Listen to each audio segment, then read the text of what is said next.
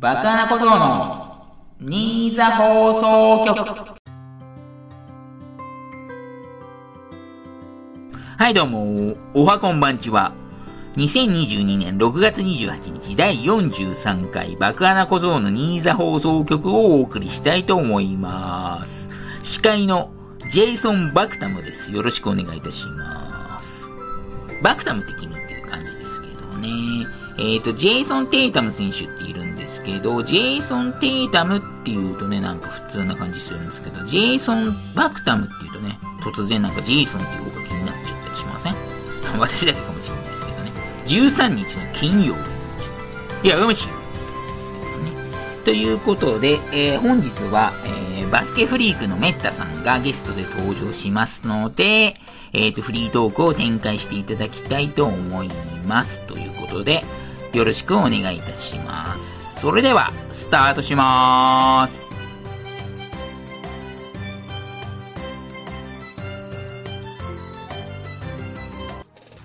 えー本日は、めったに来ないめったさんがいらっしゃいます。めったに来ないめったさんがいらっしゃいます。バカな小僧の、ニーザ放送局。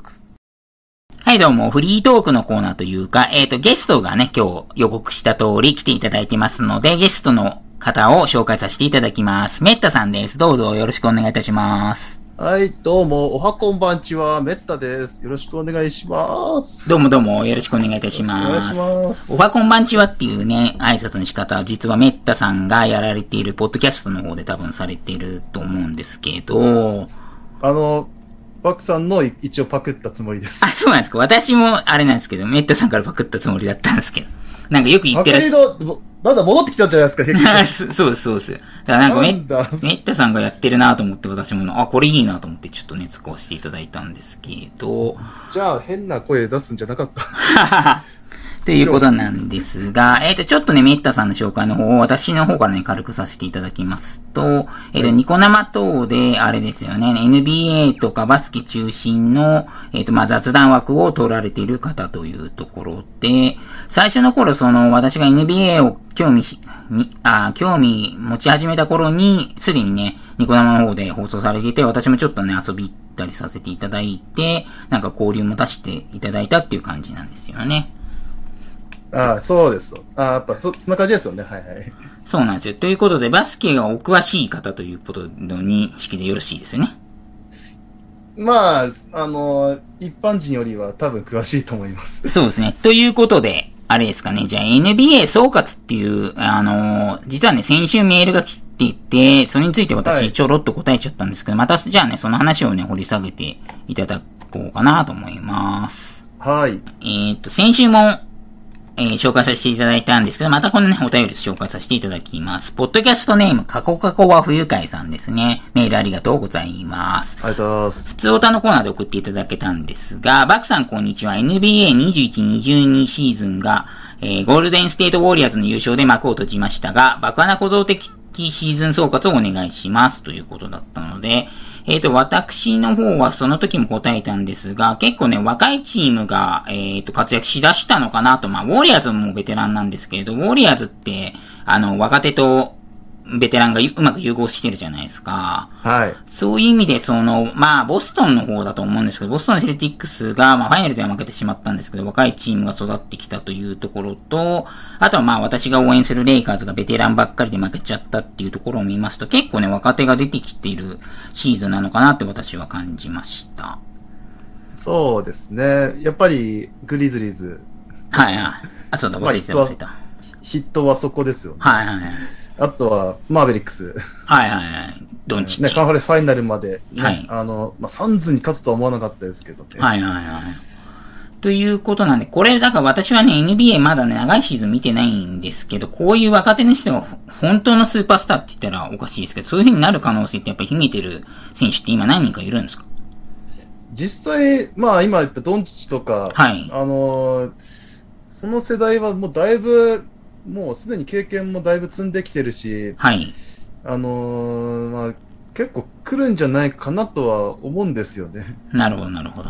まあ去年はね、はいあの、ホークスのトレイヤングがね、はいあカンファレンスファイナルまでね、行ってますし、はいはい。まあ、今年はね、セルティックスが、まあ、あの、テイタム、ジェイレン・ブラウン中止になってから、あのーほら、初めてファイナル行ったじゃないですか。はい。今までは、あの、カンファレンスファイナルとかに何回か行きながら、ね、あの、阻まれてたんですけど、うん。それをね、今回なんかヒート、あのね、また、えージミー・バトラーのヒートを破って、ね、バックスにも勝ってますからね。はいはいはい。まあ、その前、ファーストラウンドはまずネッツに勝ってるんですけどね。そうなんですね。スイープなんですよね、しかもね、それは。スイープで、はいまあしょ、それも衝撃でしたけど、まあ、すなので、もう、もう数年前からそうだと思うんですけど、本当にベテランと若手の、ね、融合、あるいはそのね、あの、対決みたいな、優、え群雄割拠か、群雄割拠みたいな、ね、どこが優勝してもおかしくないっていう、本当そういうシーズンが続いてるのかなと思います。はいはい。ジャモラはどうですか、ジャモラは。まあ、すごい伸びましたよね。はい。あの、ドラフト評価も高かったですけど、まあ、もともと、そんなに評価高くない大学から、だって上がってきたじゃないですか。マレーステイとか。はいはうん、で、でこの3年目、ちょっと怪我がね、多かったですけど、まあ、運動能力と、まあね、ただそれだけじゃないっていうところを見せてますし、あとは、まあ、ね、えっ、と、まあ、彼がいるときいないときの、ね、戦い方、いないときのね、もうグリズリーズは強かったんですけど、いるときも安定して、なんていうか、あのね、かプレーオフでも勝てるようになりたいですよね。はいはいはい。なるほど、なるほど。若手っていう意味では、じゃあそんな感じですかね。あとは、その、例年、その、またね、繰り返しになっちゃいますけど、私もな長くは見てないんで、まあもちろんね、レギュラーシーズン1位チーム同士にやるとかはあんまりないと思いますし、別には、いレギュラーシーズン1位が優勝しなきゃいけないとか、その、国内野球みたいな論調まだあるじゃないですか。クライマックスシリーズいらないみたいな。うんまあそういうことはなくていいと思うんですが、まあそれでもそれにしても、あの、ウエストの西の方の1位のサンズはなんかちょっと、プレイオフでは弱かったなと思うんですけど、そのことについてはどうですかね？あの、まあ、後から、まあ、クリクリス・ポール実は怪我したとか、はいなんかそんな話が出てきてましたけど、そもそも、ね、去年、あれだけ大躍進のシーズンを、まあ、クリス・ポール加入1年目で送って、ね、一気にファイナルまで行って、はい。で、まあ、ちょっとね、ブッカーが、なんていうか、肝心なところでエースをしきれなかったかなっていう印象はちょっと、まあ、ありました。はいはいはい。まあ、そこを乗り越えるには、まあ、ね、今もままでもね、レギュラーシーズン、レギュラーシーズンはまた60勝くらいする力はあると思うんですけど、まあ、そろそろ対策されてきそうかなっていうのと、あの、ちょっとクリス・ポール頼りなところは直さなきゃいけないかなとは思ってますんで、はい。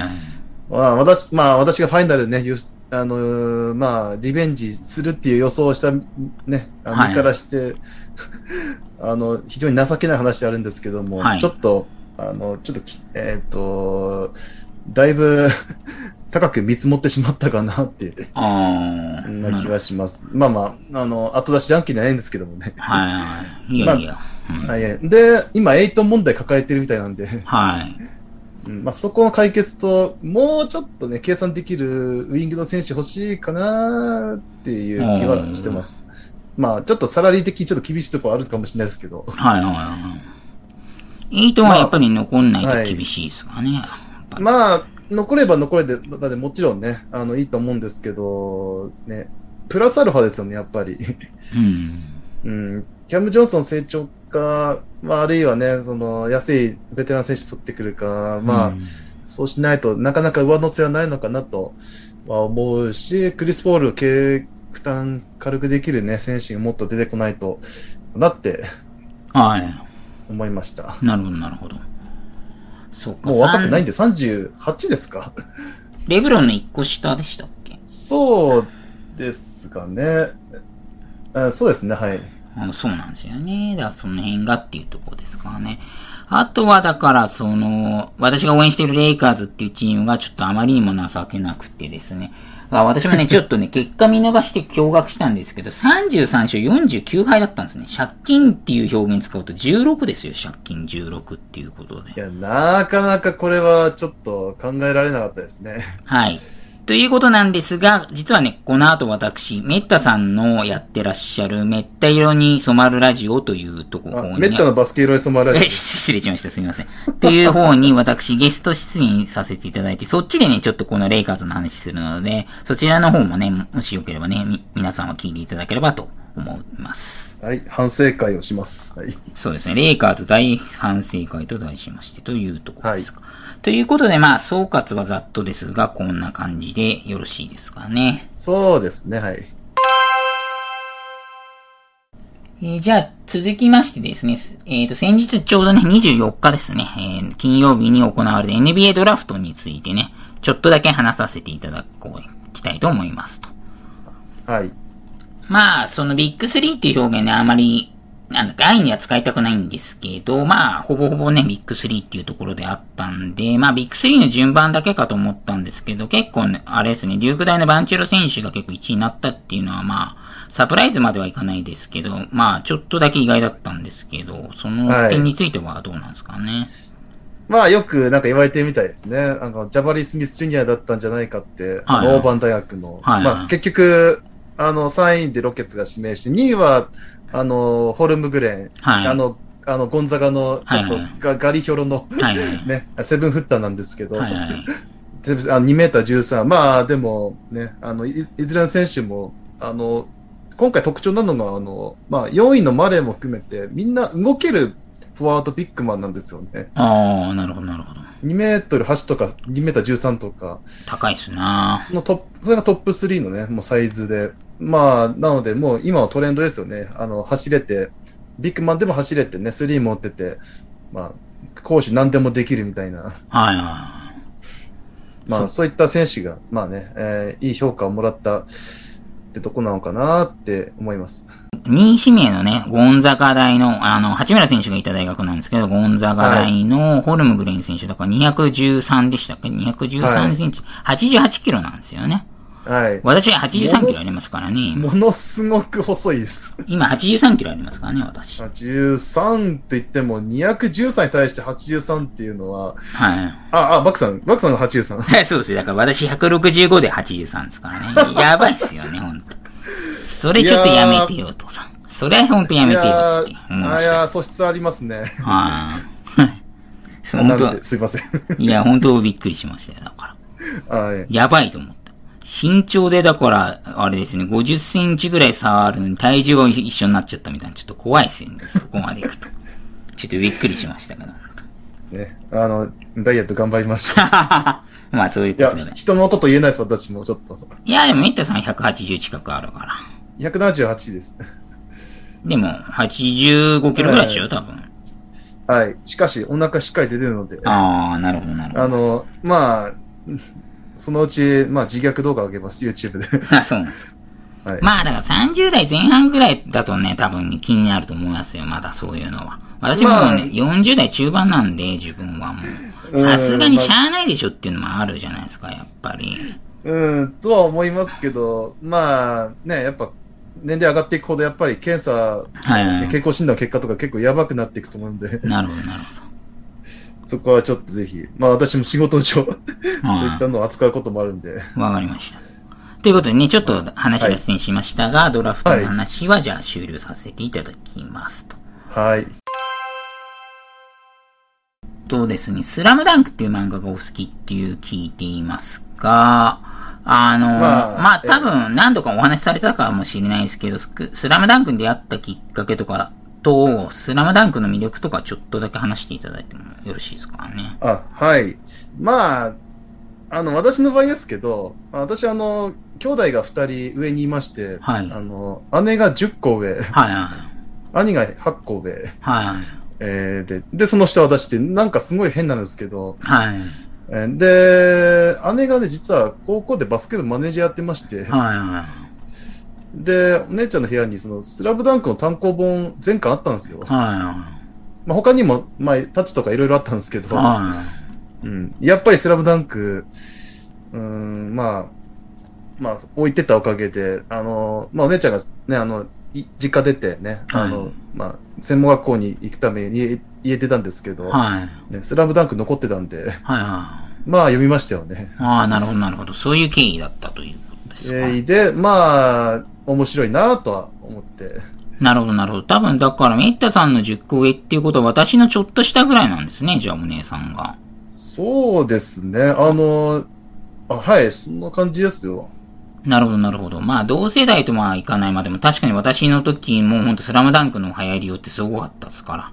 まあ、サあ、そうですか。サッカー部、野球部でやっぱりそんな話になって。バスケ部入ればよかったっていう人が結構いましたからね。冗談抜きに。なんで俺バスケにすりゃよかったよって言いましたからね。まあ、当時すごいバスケ部入部数増えたって聞きますしね。はいはいはい。そうなんです社会現象ですね、まさに。はいはいはい。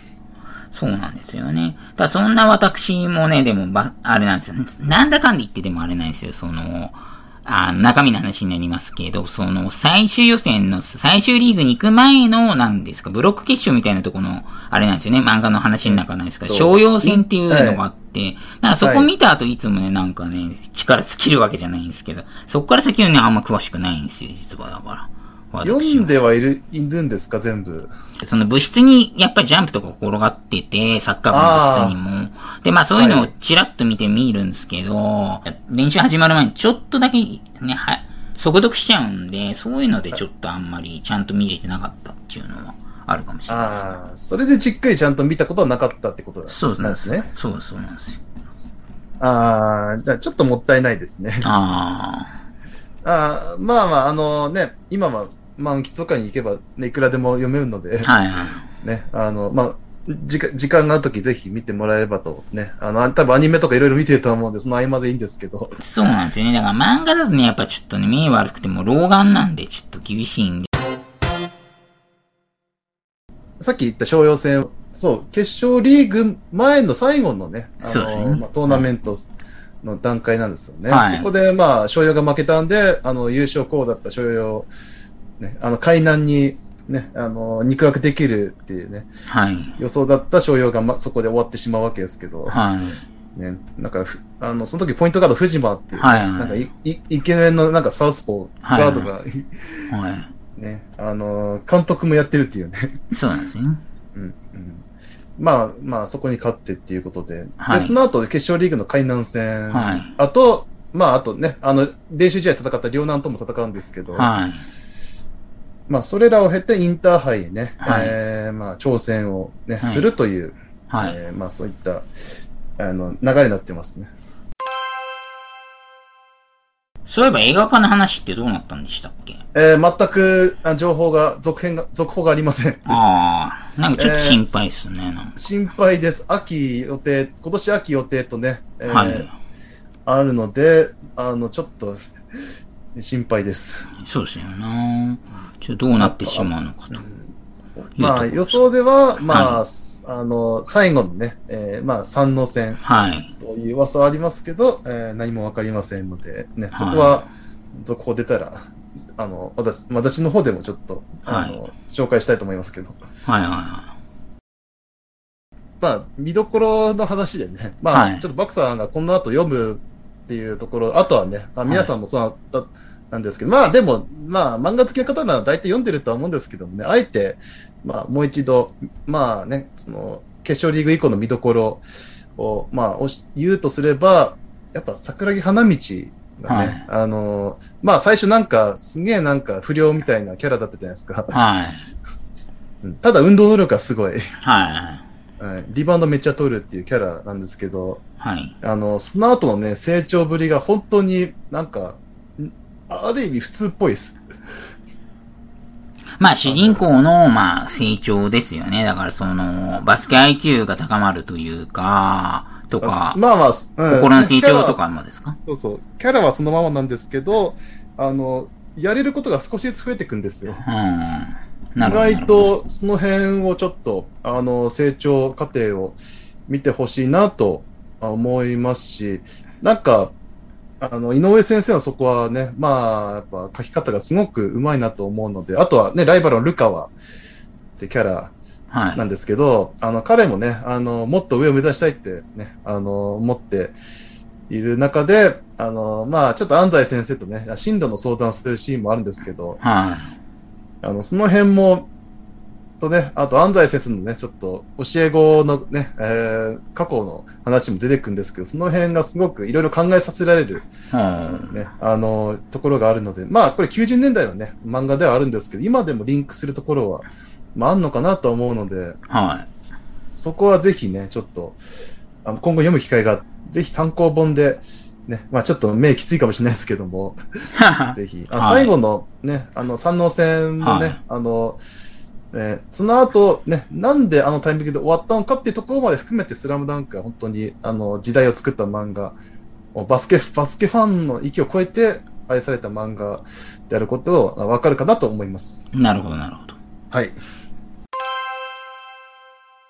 あ、そうですね。好きなゲームとかって、例えば FF とかドラクエの放送たまにされてると思うんですけど、はい。それ以外とかであります？例えば好きなゲームというか。ああ、あのーまあまた RPG になるんですけど、クロノトリガーってゲーム、はいはいはい。RPG 最高のね、ゲームと言われて、評価も高いですけど、はい。ね、これは実は8個上の兄から、はい。兄がやってたのを見見てたんですよ。はい。兄は結構ゲーム好きで、はね、スーファミのゲーム結構やってたんですけど、そのうちの一つにクロノトリガーがあったっていうところなんですよね。まあ、他にもまあいろいろやってはいたんですけど、い。うん。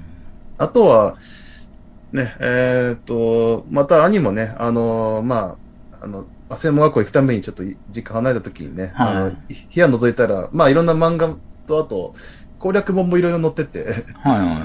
えっと、えープレステ2のグランディアエクストリームっていうね、あのゲームがちょっとあって、これグランディアシリーズのちょっと、あの、まあ、バトル特化ゲームみたいな感じなんですけど、はこれが非常に面白いんですよね。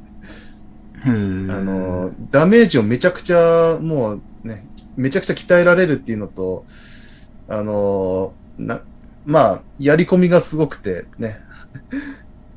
なんかそれで、あの、ちょっと、社会人になったらまずこれ買おうって思ってたんですよ。へーそれくらいね、は初の給料で、うん。まあいろいろ、ドラクエ8とかいろいろプレステ2のゲーム買ったんですけど、えグランディアエクストリーム買ったって感じです。へーなるほど、なるほど。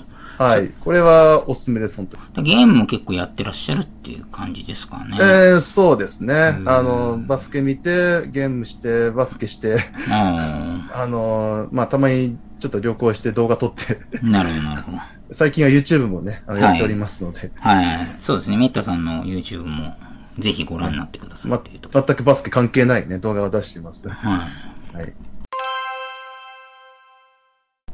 じゃあまあ最後にですかね。はこれ、ね、結構ゲストに来た方はみんなに聞いてるんですけど、初めて買った CD ってあります？はい。あの、これね、ちょっと、自分の金か親の金かはちょっと怪しいんですけど、はい。あの、自分から欲しいと思ったやつは、はいあの、キンキキッズの、えーっと、シングルかの、はえー、Hey みんな元気かいっていうのがあって、い。うん。えーっと、あんまう、まあ歌うの苦手なんでちょっと、へい みんな元な気かいって。ドラマの主題歌だったんですよ、これ。学校の先生っていう、ああ、そうなんですか。日曜劇場か、TBS の。ああ。なるほど。しかも、あの、主演、堂本剛さんあが先生役で出ててね、あ小学へ校、ー小学生の、ね、小学校に赴任してちょっと、まあいろんな、まあちょっとホームドラマ的な感じで、あ。はいはいはドラマも面白かったし、主題歌もすごく元気が出るね。あその通り、あのーまあラブソングが多い中でかなりね、あのなんていうか、まあちょっと、まあ爽やかな、すごくいい曲だなと思って、ど。なるほど、なるほど。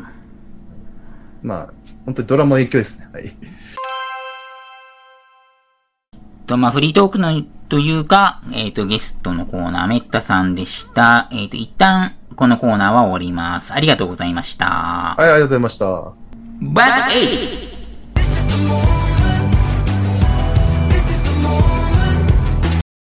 はい、バックイズのコーナーです。えー、引き続きメッタさんにもね、参加していただきます。よろしくお願いいたします。はい、お願いします。えっ、と、このコーナーは爆穴構造に対して、えっ、と、リスナーさんがクイズを送っていただいて、えーまあ、対決形式となっておりますと。えー以前はスポーツクイズだったのですが、えっ、と、ジャンルフリーに変わりましたので、気軽に送っていただければと思いますと。ということで、では早速、えっ、と、ポッドキャストネーム、メッタさんですね。メールありがとうございます。メッタさん送ってるじゃないですか。私だ。まあ、そうなんですか。じゃあ、私だけ答える感じですかね。はい。えっ、と、ネタ前の挨拶文ありますね。本来は前回投稿する予定でしたが、投稿出演したまま出勤したので、今回直接取材しますということですね。ありがとうございます。はい。では、いきます。問題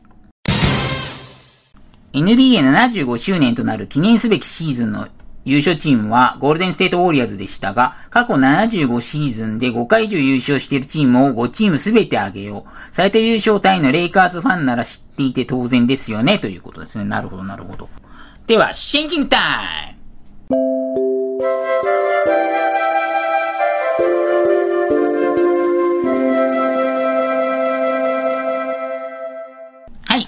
じゃあ、紙と鉛筆をちょっとね、用意させていただいて、まずね、はいレイカーズとはあ教えていただきましたね。5チームということで、レイカーズですね、1。で、多分タイなんで、これセルティックスは間違いないですね。さすがに伝統あるんで、ボストンセルティックスと。ここまではいいんですよ、この、ここまで。まあ、ある意味ヒントでしたね。そうですね。ここまではいいんですよ、ここまで。あと3チームもあります ?5、5回以上あるんですよ。5回以上か。多分に、だから今強いとこは意外とす、あれなんですよ、多分。これは私の予想からすると。あ、まあでもあれか。えーと、そうですね。だって、ウォーリアーズ入ってますね。そしたら、ウォーリアーズ。3個3個。あと2つだよね。だから2つ。ウォーリアーズだってカリーで4回勝ってるけど、あれ、あと1回確か勝ってるはずなんですよ。違うのかなあれ。やばい。75年デビュートで、さすがにちょっと歴史を知らないとちょっと厳しいかもしれませんね。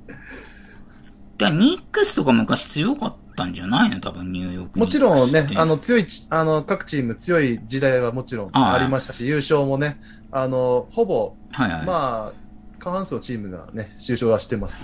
なるほど、なるほど。ヒントいただきました。あ、ちょっと今思い出しました。ピラップスってやついたんですよ。ピストンズ、今じゃ考えられないんですけど、確か強かったんですよ。ピストンズ。調子ビラップスですね。はい。そうそうそう、そうだそうだそうだ。それであ、あと1個だよ。多分、だからバックスとかは新しいチームなんですよ、多分きっと。えー、なんだろう、ちょっと。一覧ぐらい見了解ですよ一覧はダメだね、見てみたら。チーム一覧も見ちゃダメですね、これは。じゃあ見たらちょっと。厳しいですね。いやいやいや一覧、一覧くらいなら、ど真面目なのか不真面目なのかわかんないんですけど、えーと、あと、だから、多分、自分的にはニックスかサンズ5回行ってんのかなあれ、サンズ。いや、行ってねえだろ、サンズ5回。あと、ロケッツか。いや、この3つのどれかですね。えっと、一応ヒント言うと、はいはい。あの、まあ、優勝しないチームも、はいはい。えーっと、あ、それは前、クイズで出たんですよ、それ。前、前クイズで出あたんですよ、それ。あ、なんかでやってましたよ、はいはいそれ、うん、そう、優勝しないチームもいくつかあるんですよ。はいはい。意外とあのチームとかあのチームが優勝しないっていうのもはいはいありますね。今4つセレ、レイカーズ、セルティックス、ウォーリアーズ、ピストンズで、ピストンズ。はい。ここまで合ってます残念ああ、さずれか。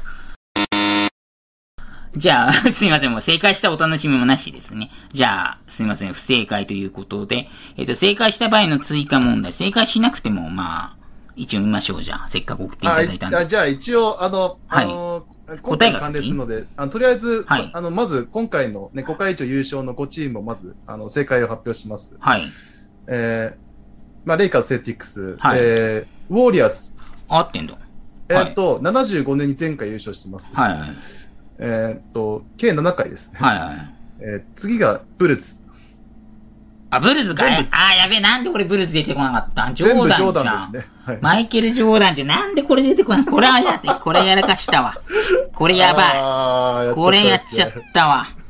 神様ジョーダンじゃん。で、あと1個が？スパーズです。あ、そっか、それもか。ツイン全部タダンカンワです。ー。ツインタワー、そうだわ。ティム・ダンダンカカン。ンだけで5回優勝してます。いや、やらかした。ピストンズは何回なんですか、ちなみに。3回です。3回、あの3回だけか。あ、あ、あ、あ、な、なるほど。あの、次の、次の関連にもちょっはいとわかります。正解した場合の追加問題。方法、さすがレイカーズファンのバックさんですね。いや、外れてますからっていうことで。では、これならどうでしょう今答えた5チーム以外にも、過去複数回優勝経験のあるチームも3チームなの。あ、これは全部ってことじゃないんですか？え複数回なので、あいや、あの、全部ではありません。あの、ちなみあに今ピストンズ、私言っちゃったので、あの、はいピストンズ外してください。はい、外すんだ。外して、複数回ですよね。つまり、レイカーズ、セルティックス、ウォリアーズ、ブルズ、スパーズ以外に複数回優優勝優勝したチームをピストンズ除いて3チーム。3チーム、わかりました。じゃあ再びシンキングタイム。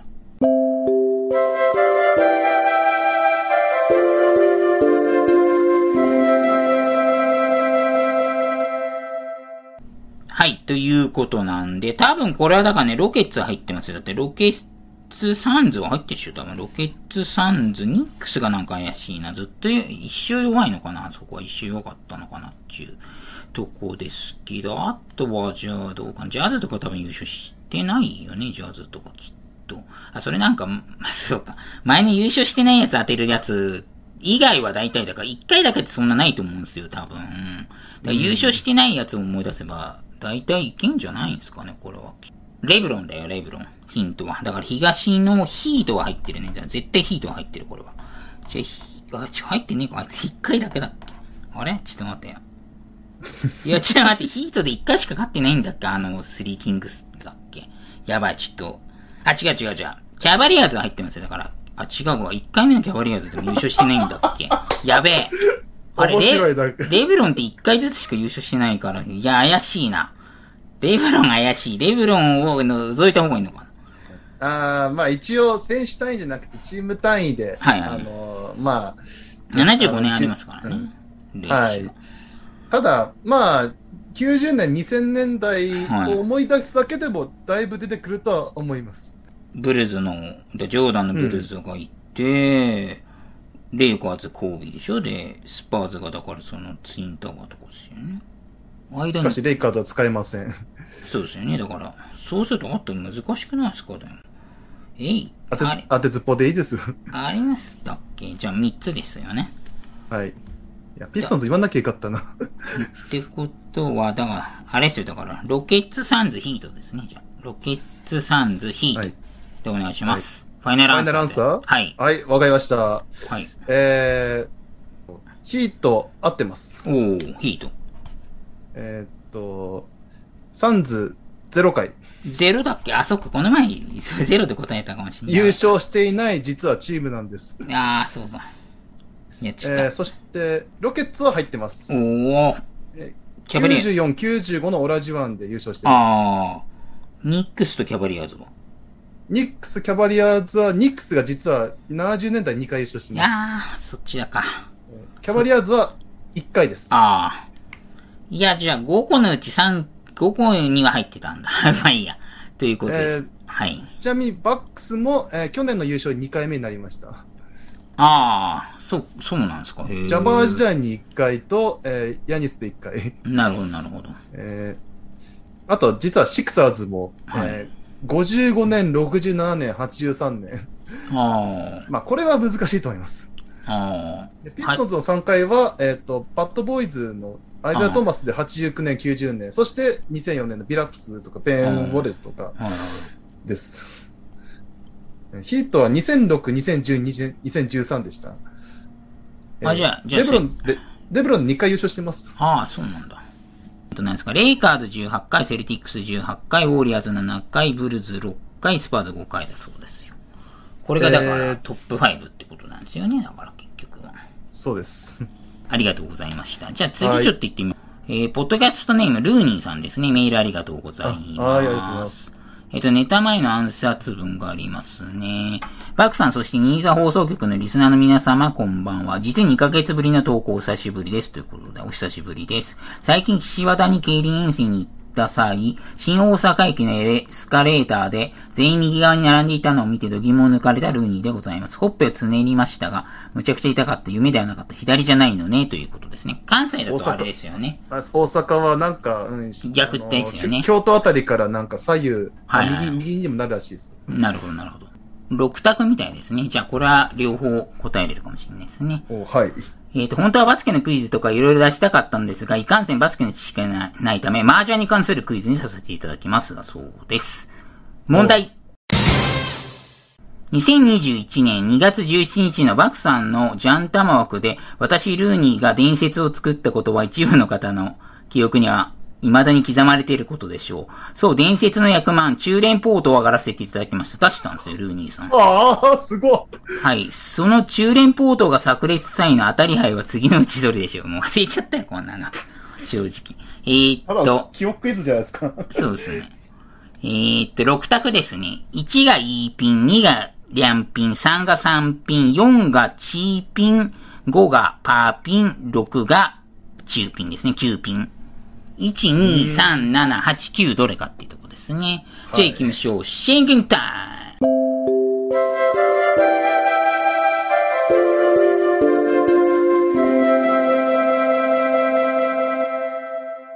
はい、どうも。まあ、これはね、もう当てるものなんで。でも私なんかちょっと思い出しました。私なんかうっすら浮かんできましたんで。じゃあ、メッタさんからまあ、勘でもいいんで答えていただけると。中連宝刀ね。あー、うんそうだ、あまあまあ、本当勘ですよね。はい。はい。うんじゃあ、せーのでいきます？じゃあ、せーので。はいせーの、9。パおー、8と9に分かれましたね。ということで、じゃあ、答え見てみますか。ファイナルアンサーということで。バクさん、あれから1年と4ヶ月ぐらい経つんですって、いつ500日ですよ。早いものですねってこと。そうなんだ。確かに1年4ヶ月って聞くとちょっー、と。そんななってんすね。そうなんですよ。意外とやってたんですよ、実は。ということで最。近からですね。はい。そうですね。メッタさんもね、実は参加してくださってるんですけど、じゃあ、正解見ますか。正解は、1位の爆破間違った。え、E ピンだったんだ。へえ。E ピンか。いや、全然私記憶違うじゃん、じゃあ。えっ、と、1123456778999のピンズで、ロー9ピンと E, E ピンの3面ちゃんで E ピン引いたということでしたね。E ピンだったっけほら、そうでしたか？あの感動と興奮とバクさんの長いイガグリのような髪の毛を拝みたい方はぜひ2021年2月17日の バクさんのジャンタマ放送をアーカイブでご覧になってくださいということでしたね。えーと、1時間14分30秒頃ですね。該当の曲になりますと。